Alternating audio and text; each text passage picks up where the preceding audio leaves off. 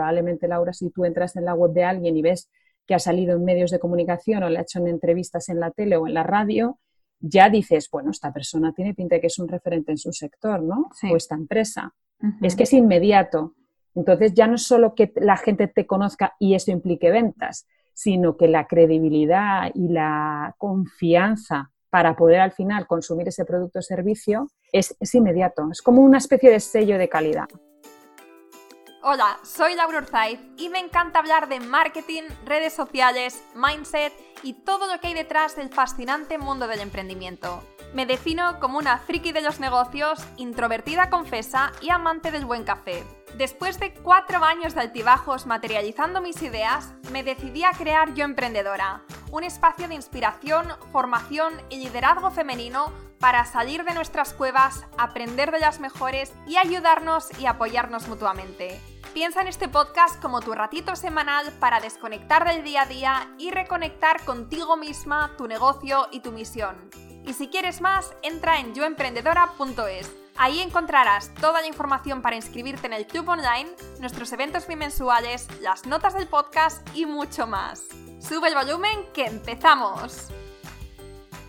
Estás escuchando el episodio 91 del podcast Yo Emprendedora. Imagínate esto, te levantas por la mañana, te preparas una taza de café, te pones a hojear un periódico o una revista y ¡pum! Delante de ti tienes una noticia hablando de tu negocio, un artículo que en este momento estarán leyendo cientos o miles de personas. ¿No es increíble? Esto, amiga mía, no tiene por qué ser un sueño, porque si sabes cómo moverte es relativamente fácil y accesible. Quizá piensas que salir en los medios no es para ti, que tu negocio no es noticia o que no te va a aportar mucho. Te lo digo porque yo antes pensaba algo similar, pero después de hablar con Andrea Hacha, mi visión ha cambiado por completo. Andrea es consultora, experta en comunicación, lifestyle, marketing y eventos, y en los próximos minutos nos da las claves para tener más visibilidad a través de los medios. Alerta spoiler, no importa el sector en el que estés, ni el grado de desarrollo de negocio en que te encuentres. Aquí hay opciones para todas. Venga, pues no te hago esperar más. Sube el volumen que empezamos. Hola Andrea, ¿qué tal? Buenos días, bienvenida al podcast. Hola Laura, ¿qué tal? Muy buenos días, encantada de estar aquí contigo. encantada de que estés aquí. Eh, hoy vamos a hablar de un tema que nos interesa a todos, todas las emprendedoras que estamos eh, aquí y es Em, el cómo tener más visibilidad eh, con nuestros negocios, cómo tener más visibilidad, más visibilidad en los medios. Esto es algo, como te digo, que nos interesa, pero que al mismo tiempo creo que no sabemos ni por dónde empezar muchas veces. Entonces, nos va a venir súper bien tus consejos, tus experiencias y, además, como vamos a hacer este episodio muy práctico para que las otras chicas que, que nos están escuchando lo puedan poner en práctica, pues eh, va a ser uno de estos episodios de, tomar nota.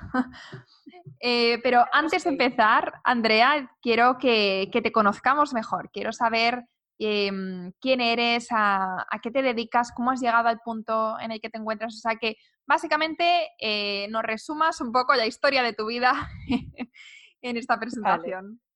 Vale. bueno, pues nada, muchas gracias por la presentación. Bueno, me llamo Andrea Hacha, eh, me puedo considerar, después de llevar ya más de 15 años en este mundo de la comunicación, pues una, una experta y dentro de este mundo de comunicación podríamos centrar hoy el tema en visibilidad medios, impacto en, prensa, ¿vale? Tanto offline como online. Eh, además, soy madre, soy madre de un niño de dos años y futura de una segunda, porque estoy embarazada mientras hablo contigo, estoy embarazada de ah. siete meses. Así que en breve se me descuajerinca la vida por completo otra vez, pero bueno, ya sabemos cómo es la cosa cuando ¿Y ¿Cómo llevas el embarazo en casa? Porque en el momento en el que estamos grabando esta entrevista estamos en pleno confinamiento. Pues mira, la verdad es que em, echo de menos lo que es poder dar paseos, salir tranquilamente, que me dé un poquito el aire eh, y sí que es cierto que a lo mejor tenemos un cierto miedo añadido, ¿no? En las que estamos un poco embarazadas, pues porque aunque nos dicen que no pasa absolutamente nada y que somos como, bueno, que es como si no estuviéramos embarazadas, realmente no hay muchos estudios eh, de lo que puede pasar. Entonces sí que quieres evitar eh, tener algún problema, eso, eso, eso desde luego, pero sí es verdad que tenemos que seguir yendo al hospital a hacer nuestras pruebas eh, porque si tienes eh, pruebas importantes, yo por ejemplo entro ahora, he entrado en el tercer trimestre, me he tenido que ir a hacer la prueba de, prueba de glucosa, a que me vean eh, con ecografías importantes y vas pues enfundada con tus guantes, tus mascarillas, todo a la zona cero, como quien dice. Pero bueno, por ahora parece que me he librado. Así que en ese sentido estamos bien. Bien, bien, bien. sanos, así que no hay problema. Me alegro mucho. Y, bueno, pues nada, si, nos centramos luego ya un poco en cómo soy yo, pues, pues yo diría que me podría resumir un poco una disfrutona de la vida. Me, gusta, me, gusta disfrutar, me gusta sacarle chispas al tiempo, siempre lo he hecho. Y, y, lo que se pueda, pues bienvenido sea, ¿vale? Pero sí que es verdad que, bueno, al mismo tiempo me encanta mi trabajo, me gusta trabajar y me apasiona lo, que hago. Entonces, esa relación de disfrute con trabajar en lo que me gusta, más poder sacarle chispas al tiempo, creo que es eh, lo que me gustaría seguir haciendo para siempre, ¿no? Eh, considero que en eso, en eso me gustaría seguir especializándome, la verdad. Y bueno, así un poco de, de, mi historia, tal vez para centrar la parte un poco más laboral, pues sí diría que estudié periodismo, Siempre me gustó el mundo del micro más que, más que escribir, pero curiosamente pues eh, se me dieron las circunstancias de, hacer más periodismo de, escritura. ¿no? Yo monté el periódico de la universidad en su momento con otra compañera y cuando terminé la carrera, pues también me fui a Londres, estuve haciendo unas prácticas allí escribiendo para la revista Hello, por cierto, para Hola, pero en la versión inglesa. y, luego ya aquí cuando volví, pues también seguí escribiendo. Y es cierto que aunque me gusta, se me hacía un poco monótono. O sea, a mí la creatividad y, hacer cosas un poco de más, no sé cómo decirte, más variadas, me iba mucho más. Entonces fue el momento en el que decidí irme a Estados Unidos a estudiar eh, más empresas y, y, sobre todo con foco en marketing, ¿no? Y estuve un año en California estudiando y haciendo prácticas en este mundo que llamamos la comunicación. Y después me fui a Nueva York también otro año.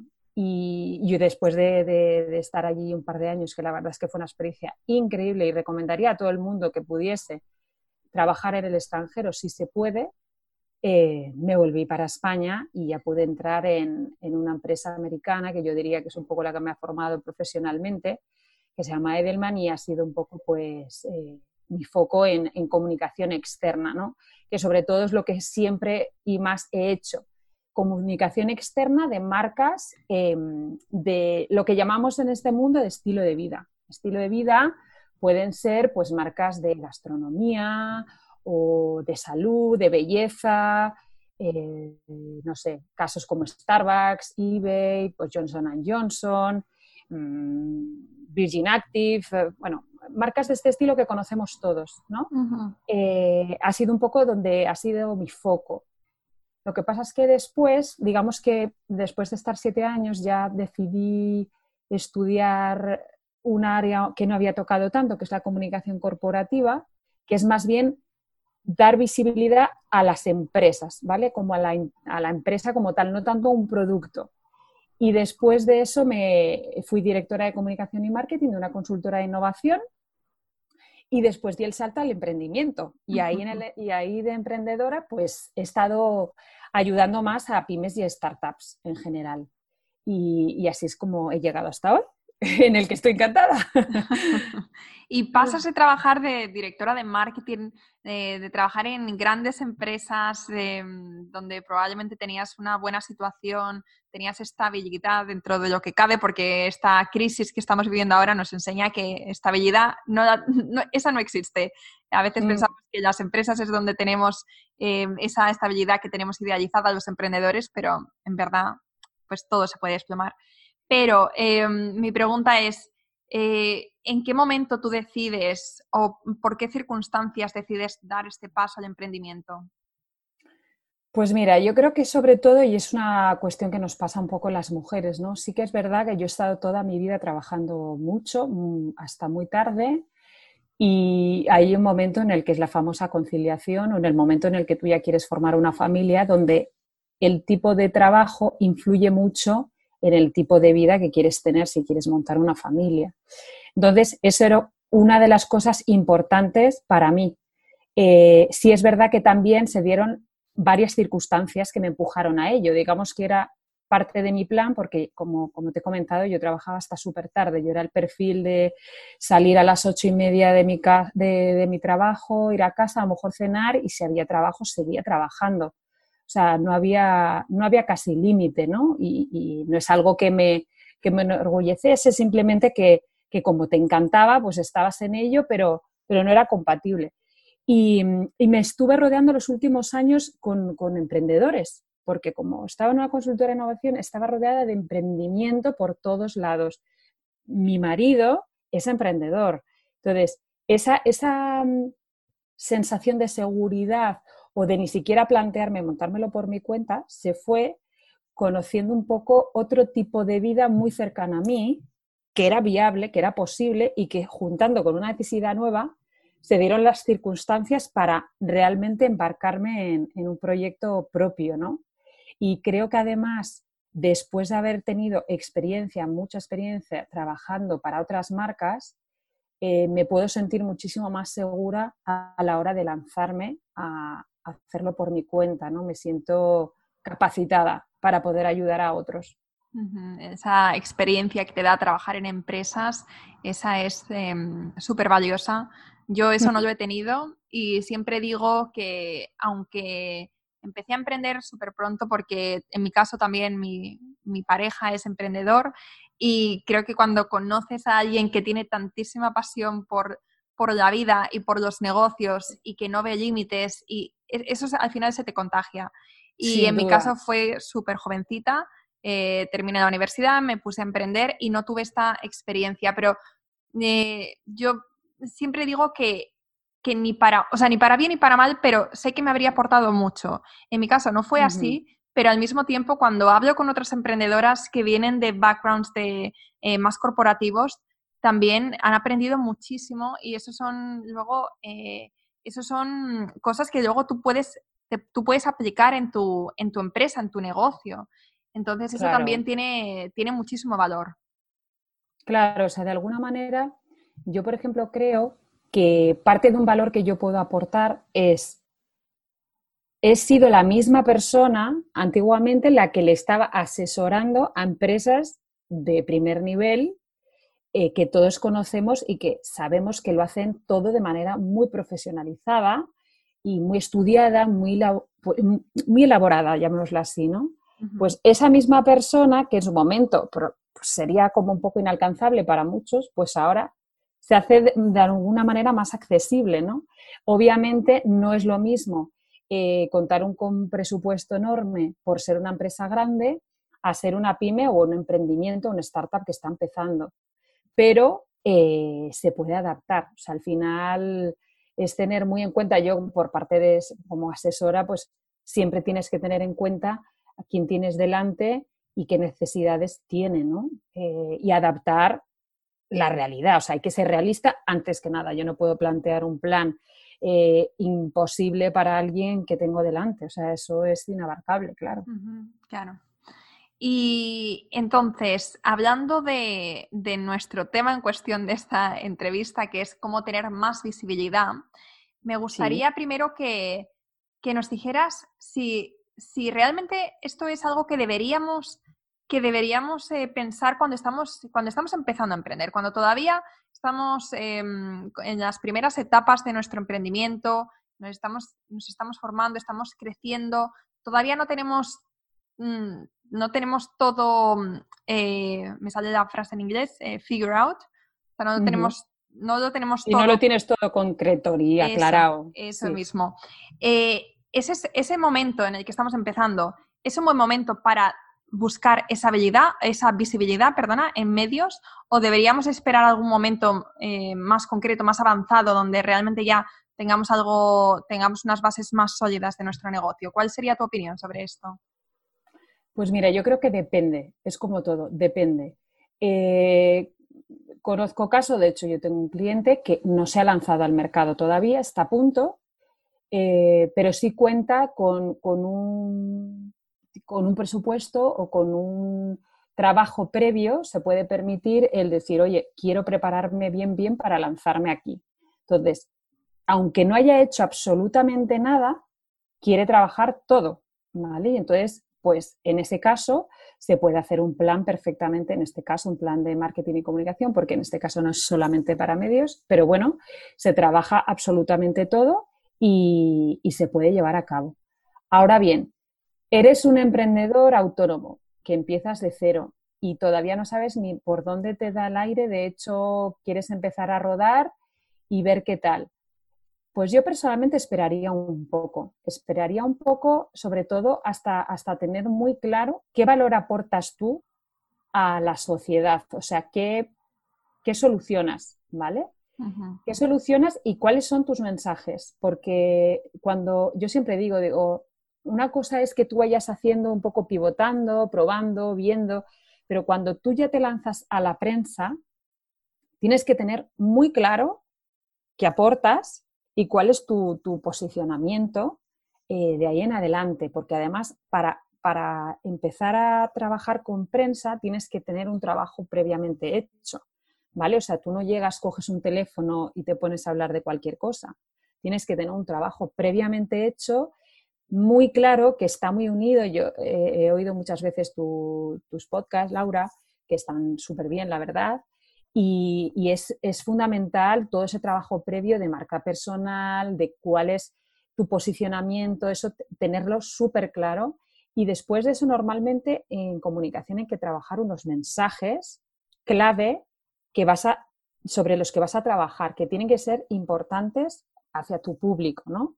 Entonces, si tú no haces esa labor de trabajo detrás, no sirve de nada contactar a un medio, porque eso al final se, diluye, ¿vale? O sea, es que es, bastante complejo em, porque suelen ser planes anuales, constantes en el tiempo, y no puede ser acorde a una improvisación. Tiene que ser de, oye, me siento preparado, que ahora os puedo decir un poco cómo sentirse preparado, pero eh, tienes que tener un trabajo previamente hecho para saltar a empezar a contactar a medios y poder conseguir hacer eso, o sea, tener esos resultados, ¿no? Eh, entonces, yo, para una persona que empieza, que no tiene muy claro eh, si va a hacer esto, va a hacer lo otro, está probando, yo esperaría. Y más adelante empezaría a hacer ya mis cosas. Si lo tienes claro desde el principio, por supuesto que puedes empezar por, por la base, que es a lo mejor unos mensajes clave y prepararse una nota de prensa. Vale, vamos a hablar de este trabajo previo que tenemos que hacer. Vamos a indagar un poquito más en esto. ¿Qué, serían estos primeros pasos que tendríamos que hacer?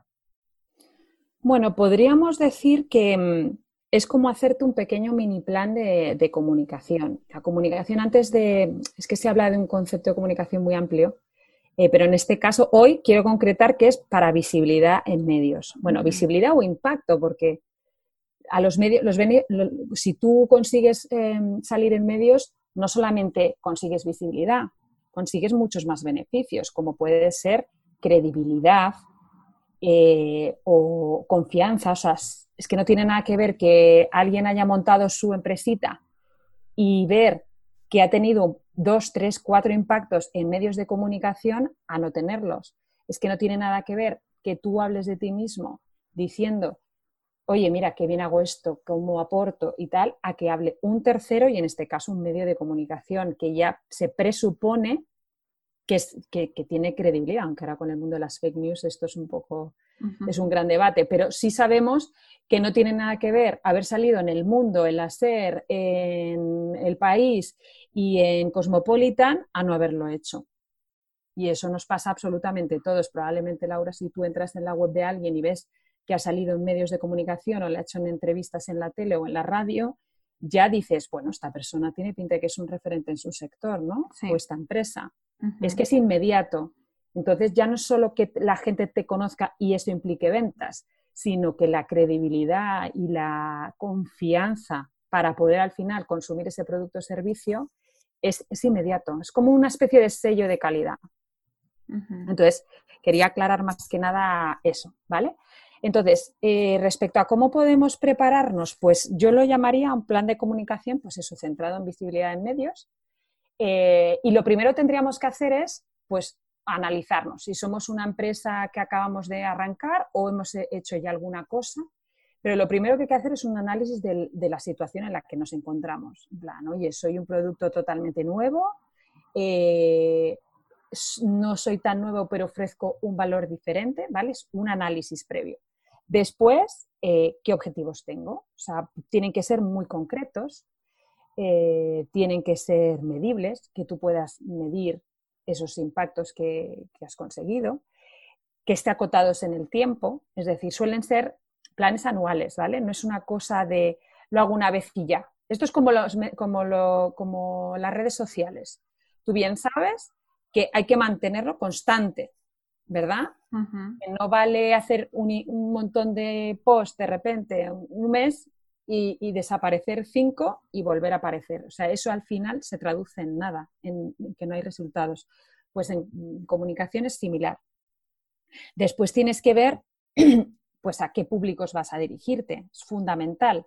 Si, por ejemplo, Laura, cogemos tu caso, eh, que dices, pues mira, yo voy dirigida a unas emprendedoras de este rango de edad eh, que suelen estar en estas áreas de España y les gusta más o menos hacer esto. Si yo sé muy bien cómo es mi público, soy mucho más capaz de hacerme un listado de medios, ¿vale? Entonces, yo a partir de ahí digo, vale, ¿y estas personas qué consumen? ¿Qué tipo de, de comunicación consumen? cuándo lo hacen, dónde lo hacen y a partir de ahí poderte elaborar un listado de medios de comunicación que podamos decir los Tier One se llaman un poco los, los super prioritarios para ti y luego ya los que no son tan prioritarios. E incluso puedes decir, pues pueden ser desde nacionales hasta incluso locales. Tú, por ejemplo, si estás en Valencia, pues tiene todo el sentido de que tú primero veas también los, los de Valencia, ¿no? tú ya tienes un alcance nacional, pues obviamente tendrías que trabajar también medios nacionales. Obviamente del sector también, del em, mundo del emprendimiento, pero también si captas a mujeres, ¿por qué no ir, por qué no ir a medios femeninos, como puede ser Yodona o Esmoda, o, que siempre tratan estos temas de trabajo, ¿no? Sí. hay mucha labor ahí, eh, pero que tiene que ser siempre desde la estrategia, desde qué leen, qué, ve mi público y a partir de ahí saco ese listado de medios. Y después de tener claro la situación, los objetivos que quieres conseguir y cuáles son tus públicos, puedes crear esa estrategia, que al final no deja de ser un concepto creativo en el que vas a trabajar, pues, por ejemplo, ese, ese plan y a partir de ahí bajas un montón de acciones. Y las acciones eh, pueden ser desde creación de notas de prensa, pueden ser desde un evento de lanzamiento, puede ser desde una gestión de entrevistas, eh, puede ser desde un desayuno de prensa o incluso encuentros one-to-one -one para que te conozcan. One-to-one -one es como quedar con un periodista y en un desayuno petit comité de, ti con este periodista, pues hablar sobre lo que te interesa y que te pregunte. Y hacer eso varias veces. Bueno, hay, infinitas herramientas para, para poder hacer. Y después eso tiene que estar en un calendario. En ese calendario hay que tener en cuenta miles de cosas, pero ese calendario te tiene que ayudar a trabajar lo que tienes que hacer con planificación. Y después de todo eso, tienes que ver qué presupuesto tienes, si es que tienes alguno. Si tienes algo, tienes que ver cuál es eh, el punto, el, el lugar donde vas a dejarte ese, ese presupuesto y al final medirlo.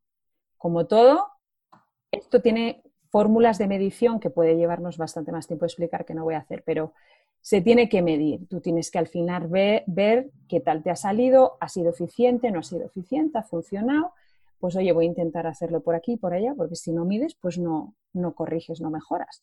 Entonces, eso sería un poco como el paso a paso para, para ver cómo empezar en esto. No es fácil, pero no es imposible, como todo. O sea, se puede. Vale. Y me gustaría que volviéramos atrás al punto de la estrategia, donde has comentado que podemos organizar eh, entrevistas, encuentros de prensa, notas de prensa. Esto, cuando nosotros nos ponemos en contacto con una publicación, ¿nosotros tenemos que, que, solicitar alguno de estos en particular o dejar la pelota en su campo para que ellos decidan? No he entendido bien la pregunta. ¿Qué te refieres con que O sea, si por ejemplo, si yo quiero aparecer en Yodona, pero no sé muy bien cuál sería el formato que más les encaja a ellos. Soy yo la que me pongo en contacto y le digo, quiero que me hagáis una entrevista o quiero em, o te mando mi, nota de prensa, eso sí que sé que, que, lo tenemos que hacer nosotros, o quiero que organicemos un encuentro de prensa, un desayuno y que escuches mi historia y después si te encaja pero eso, esa, mm, eh, digamos, esa propuesta tenemos que, tenemos que decirla nosotros o, esperamos a que ellos no digan, nos digan qué es lo que les encaja dentro de sus publicaciones. Vale, perdona, ya te he entendido. Sí, las acciones las tienes que hacer tú previamente. Es decir, aquí es precisamente el valor que tiene un experto o una persona que esté aprendiendo y que está aprendiendo por prueba y error, ¿no? Entonces, al final es tú tienes que saber qué quieres comunicar. Y cuando tú quieres comunicar, hay veces que hay unas herramientas mejor que otras, ¿vale? Eh, además de eso, tienes también que ver un poco qué es de lo que se escribe en este tipo de medios. O sea, cuanto más leas, más sabes qué suelen hacer y de qué manera lo suelen hacer. Entonces, si tú, por ejemplo, quieres salir, te digo que es bastante común muchas veces cuando alguien no, tiene mucha idea, pues te dice, oye, mira, he hecho un, eh, quiero salir en el país. Y tú, mira, esto no va así. Eso es publicidad en el que dices, yo pago tanto y salgo en este medio y te garantizan la salida. No, esto es otra cosa. Tú tienes que devanarte los sesos, ser creativo y crear un punto de unión entre lo noticiable de tu empresa, imagínate, pues eso, en la tuya, Laura, eh, de yo emprendedora y digo, vale, yo quiero comunicar y quiero salir. Entonces, ¿cómo puedo hacer para salir en este tipo de medios? Primero, si tú ya sabes cómo, qué suelen cubrir o qué suelen tratar, es mucho más fácil crear ese puente entre, vale, pues yo creo que puedo aportar esto de valor a esta revista. Y hay muchas herramientas. Hay veces que puedes hacer, por ejemplo, pues a los medios les suelen encantar los estudios les encantan los datos.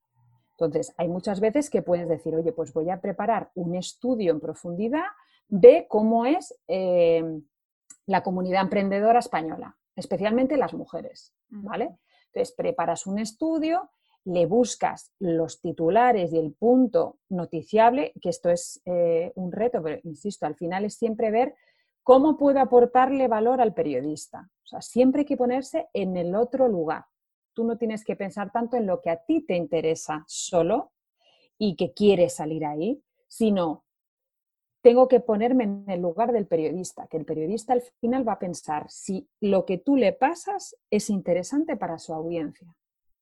Y lo quieren hacer de la manera más exclusiva, es decir, el contenido, cuanto menos medios similares a ellos lo tengan mejor. Y, y la forma de hacerlo tiene que ser interesante. O sea, tanto el contenido como el cómo lo cuentan eh, es lo que a ellos les va a resultar si les interesa o no. ¿Vale? Entonces, hay miles de fórmulas y no siempre sale. Es decir, esto no es garantía. Eh, es complejo porque nunca sabes exactamente si, si vas a conseguir eh, el impacto 100% o no, pero es más lógico que cuanto más experiencia tienes, más te sabes todo para, para poder salir, ¿no? Y siempre hay que pensar en el periodista y cuál es su interés y qué es lo que les va a interesar eh, a su audiencia. Y a partir de ahí trabajas para que eso, para que eso ocurra. Vale. Y si les mandamos un email y no nos contestan, ¿tú recomiendas que, que volvamos a mandar otro email o que llamemos por teléfono o que busquemos otro email? ¿Cómo, cómo lo harías tú? Pues yo sí, yo sí lo recomiendo. O sea, hay que tener muy en cuenta eh, que el periodista, eh, bueno, antes de nada, fundamental tener el contacto adecuado. Es decir, siempre hay que tener muy en cuenta que los medios, hay muchos tipos de medios. y muchos tipos de secciones dentro del mismo medio. Entonces, no es lo mismo trabajar para una revista que para una tele que para una radio.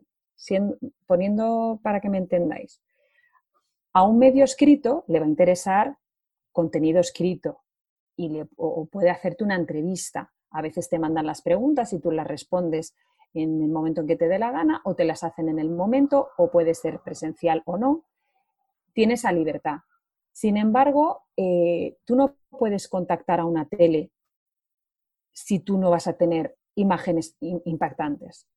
¿Vale? O sea, si no tienes algo súper visual, por mucho que digan, ah, pues el contenido me cuadra, pero si tú tienes un estudio y no tengo manera de cómo documentarlo, pues, pues hay que facilitarles su trabajo, ¿vale? En cuanto al contenido. Eh, de la radio lo mismo, tienes que ser una persona pues que, te sientas preparada para hablar eh, frente a los medios. De hecho, existe una cosa que se llama formación de portavoces, que es ayudar a los demás a hablar a la prensa, ¿vale? Que tiene, tiene sus propias reglas. Eh, luego, además, dentro de, imagínate que quieres ir a una revista, en una revista femenina, como en tu caso, pues hay secciones de belleza, pero a esa no quieres ir. Tú querrás ir a la que lleve pues business, trabajo o el mundo del emprendimiento, ¿no? Que ahora hay en casi todas. Entonces, es muy importante tener periodista adecuado, porque si no, tu email se puede perder en la nada, o puede haber algún periodista que haga un forward, pero, pero que se pierda. Entonces, eh, si tú ya tienes ese medio, lo importante luego ya es escribirle, eh, si tú le has escrito ese email, no te ha contestado, le puedes volver a escribir pensando en que crees que le va a interesar. O sea, si no encaja, pues obviamente no insistas mucho más. Pero si crees que es interesante de verdad y que debería de salir, puedes incluso hacer eso o hacer una llamada. Porque muchas veces que haces una llamada, pues se les ha colado, no se han dado cuenta. Eh, y cuando se lo cuentas, ya a lo mejor sí que lo habían leído, pero le ven el punto y se lo has vendido tu idea mucho mejor contada. Entonces, yo, por ejemplo, sí recomiendo hacer un seguimiento eh, telefónico, pero eh, con cuidado, es decir, no a todos indistintamente, sino a aquellos que de verdad consideras que son importantes para ti y que crees que encaja de verdad. Vale. ¿Y cómo consigues el contacto de la persona adecuada? Eh, podemos buscarlo por LinkedIn, por ejemplo, se me ocurre, donde puedes encontrar eh, la gente que trabaja en las publicaciones con sus cargos o lo buscamos por la firma de, mm, los artículos que, publiquen. Eh, ¿Cuál es la mejor manera de hacerlo? Pues mira, puedes hacerlo desde por googleas y puedes googlear, para crear una base de datos hay que tener en cuenta que lleva tiempo y es tedioso, ¿vale? Entonces, si alguien quiere hacer algo urgente, urgente, si no tienes esa base de datos no lo vas a conseguir, pero lleva tiempo. Y lo puedes hacer a través de Google, eh, buscando los medios y dentro suele haber pues staff. Cuando no te viene todo el staff determinado que lleva tu sección, que hay veces que en algunos vienen y en otros no, puedes llamar al propio medio y preguntar en secretaría pues, quién, lleva esta, quién lleva este tema y te suelen pasar su email y la persona, eh, en la mayoría de los casos. Si no, también puedes ir al kiosco de toda la vida y decir, a ver, ¿qué revistas mm, son las que me interesan a mí? ¿De las compras? Además de que te van a ayudar a leer sobre qué es lo que hacen, cómo lo hacen y demás, suele aparecer en lo que se llama la mancheta, que es el staff con sus nombres completos, los teléfonos y toda la manera de contactarles, ¿vale? Luego en los medios online casi siempre vienen, muchas veces te vienen el email. Eh, cuando ya has googleado todo y no lo encuentras, puedes buscarles por Twitter. Eh, LinkedIn te puede funcionar. Yo, sin embargo, como te, pueden, te tienen que aceptar y más, yo muchas veces lo intento hacer por Twitter. Y en Twitter te contestan casi siempre y relativamente rápido. Luego hay otra fórmula, pero que es ya para gente con presupuesto, se puede comprar bases de datos, pero suelen estar desactualizadas, es decir, es como un buen punto de partida, pero, pero sinceramente hay que seguirlo trabajando. Entonces es mucho más rápido, más completo, pero, pero aún así hay que seguirlo trabajando. Vale, vale, perfecto. Y también quería hacerte una pregunta con el último punto que era medir. Ya sé que has dicho que de esto podríamos estar hablando todo el día y que es complejo, que es largo, pero mm, simplemente para que, para que nos hagamos una idea de, eh, imagínate, publicar una entrevista nuestra en un, periódico nacional. Eh, esta, e, el objetivo de esta publicación, claro, el objetivo me imagino que lo tienes que tener previamente, mm, eh, previamente pensado, pero este objetivo normalmente es un objetivo de ventas, un objetivo de impacto, un objetivo de visibilidad, un objetivo de, que tu marca la conozca más gente? O sea, ¿cuál sería la mejor manera de enfocar este, estos objetivos? Los objetivos normalmente suelen estar alineados con, la, uno, la visibilidad cuando tú necesitas que tu marca se conozca, ¿vale? O sea, eh, lo que se llama awareness en inglés eh, suele ser casi siempre un objetivo, salir. Pero cuando tú ya eres conocido, es decir, no, no eres nuevo en esto, eh, buscas algo más allá, que puede ser posicionamiento. Posicionamiento ya hablamos de que hablen de mi marca y de los valores de mi marca o de qué estoy haciendo, estoy haciendo exactamente ahora mismo, ¿no? Entonces, eh, conlleva otra serie de acciones que no es solamente pues, que salga mencionada tu marca. O sea, digamos que awareness puede ser con, que haya menciones y metan tu web, si es que tienes un, producto o servicio digital, te vale, pero cuando ya buscas más posicionamiento, buscas calidad, buscas que hablen de ti, qué estás haciendo, eh, tu última innovación, eh, tu filosofía, ¿vale?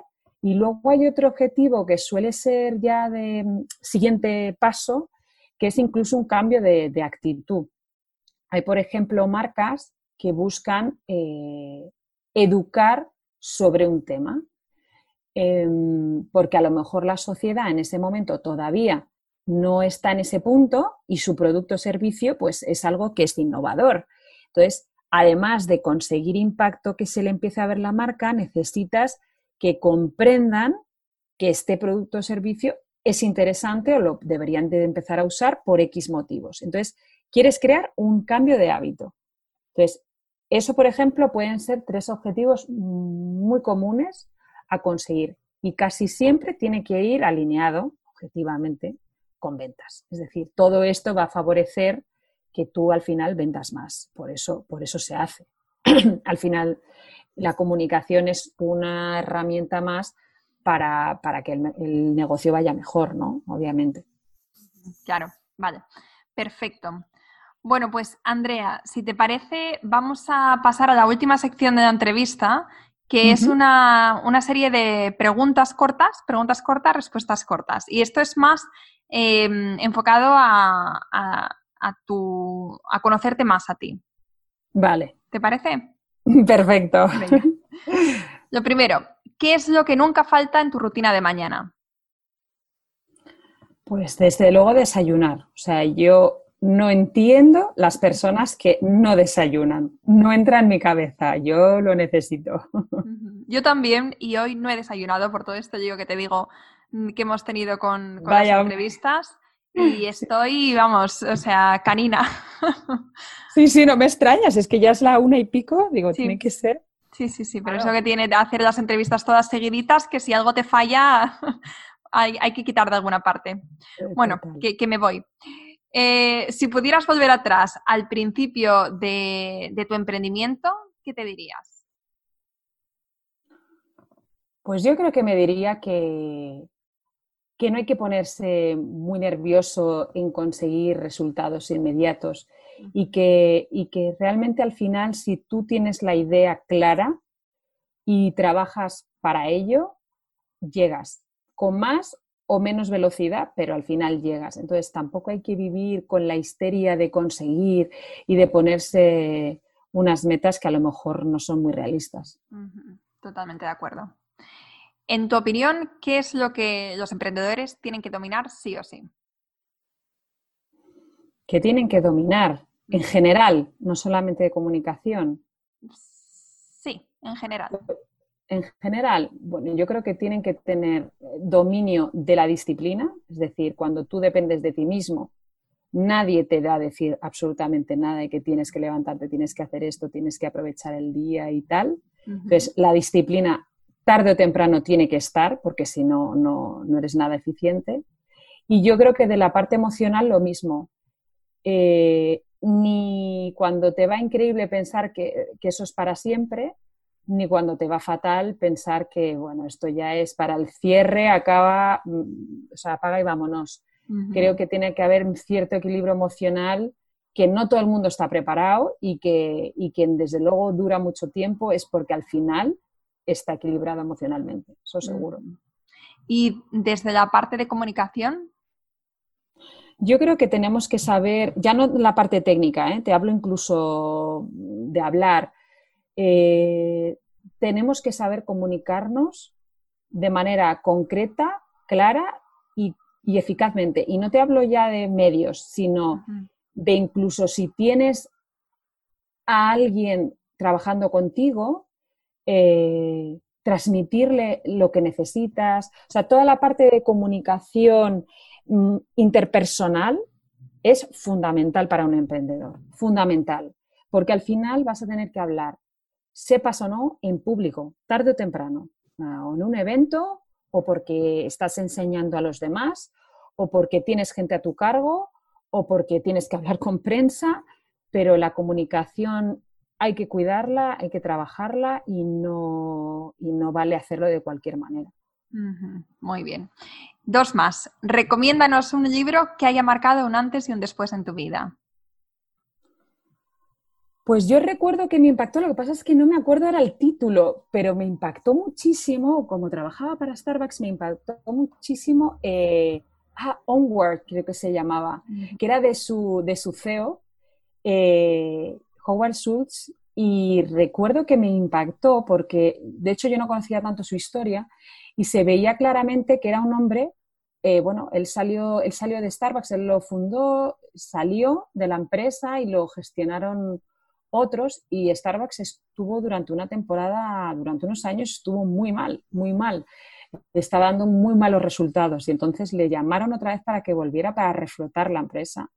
Y cuenta todo de manera transparente, súper interesante el libro, como una empresa así eh, acaba cerrando todos los, eh, todas las cafeterías eh, por una temporada porque quería resetear y empezar de cero y formar a su equipo y a su gente y volver a, salir adelante, ¿no? Entonces, digo, si hasta las grandísimas empresas tienen estos momentos, ¿cómo no lo vamos a pasar nosotros también, ¿no? Malos momentos y volver a salir adelante. Entonces, sí que me, me impactó muchísimo y dije, este libro es el libro que deberíamos de leerlo todos, sinceramente. Pues lo voy a dejar en las notas del podcast. Has dicho que se llama Onward. Onward, sí, es, eh, te, digo luego si quieres cómo se escribe. Vale, perfecto.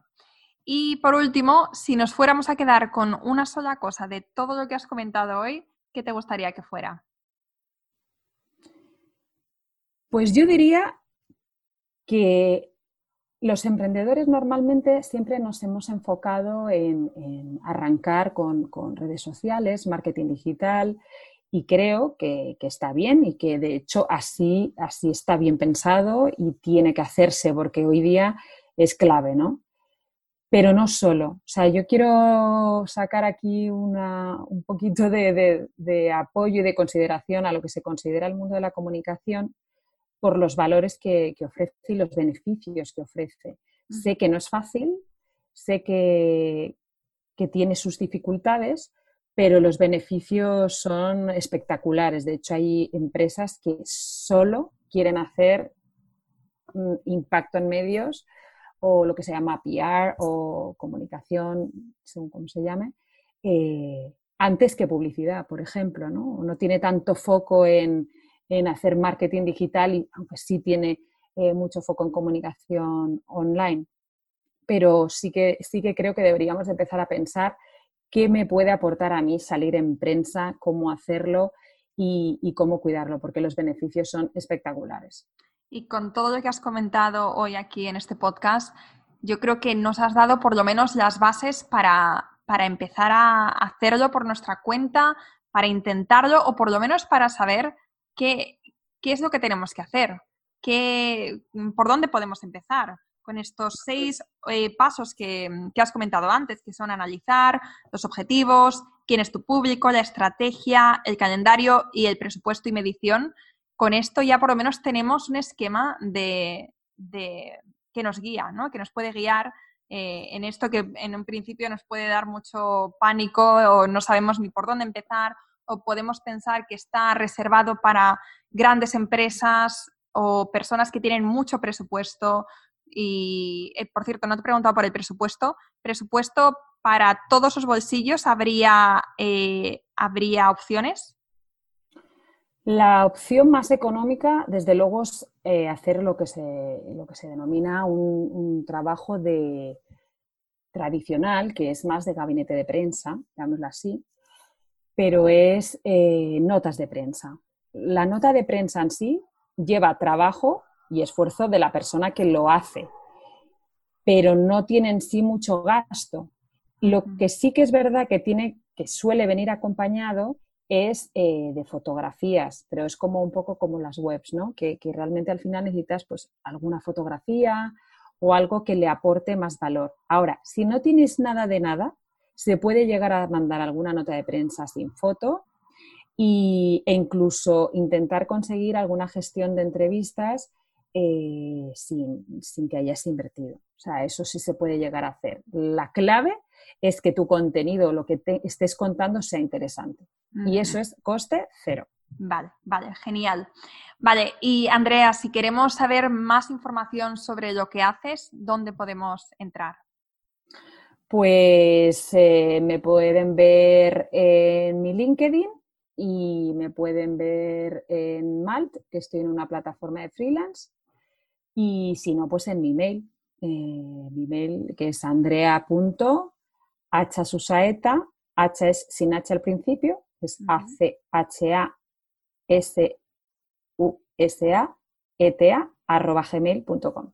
Vale, perfecto. Vamos a dejar todos los enlaces que hemos mencionado en esta entrevista, lo vamos a dejar en las notas del podcast porque yo sé que la mayoría estáis escuchando mientras que estáis eh, haciendo otras cosas. Entonces, no os preocupéis porque lo tenéis todo, eh, ya sabéis, en el, en el, blog, en las notas del podcast. Bueno, Andrea, pues muchísimas gracias por, por, tantísimo conocimiento, tantísimo valor que has aportado hoy en este, en este podcast. Lo agradezco muchísimo, de verdad. Pues nada, muchísimas gracias a ti por, por darme la oportunidad de, de hablarte y de, de llegar a tu comunidad y, por supuesto sé que no es fácil, pero insisto, que tiene muchísimas cosas que aportar y que espero que os vaya todas fenomenal en el mundo este de la comunicación. Si te ha gustado este episodio, entonces te agradecería un montón que me dejes un comentario en iVoox o en iTunes y que me cuentes qué te ha parecido el episodio, tus opiniones, tus impresiones, si hay algo que te ha faltado o algo que te gustaría aportar que te esté funcionando a ti ahora. Además, ya sabes que me encanta conocer a la gente que hay al otro lado del podcast, así que seguimos en los comentarios. ¡Hasta la próxima!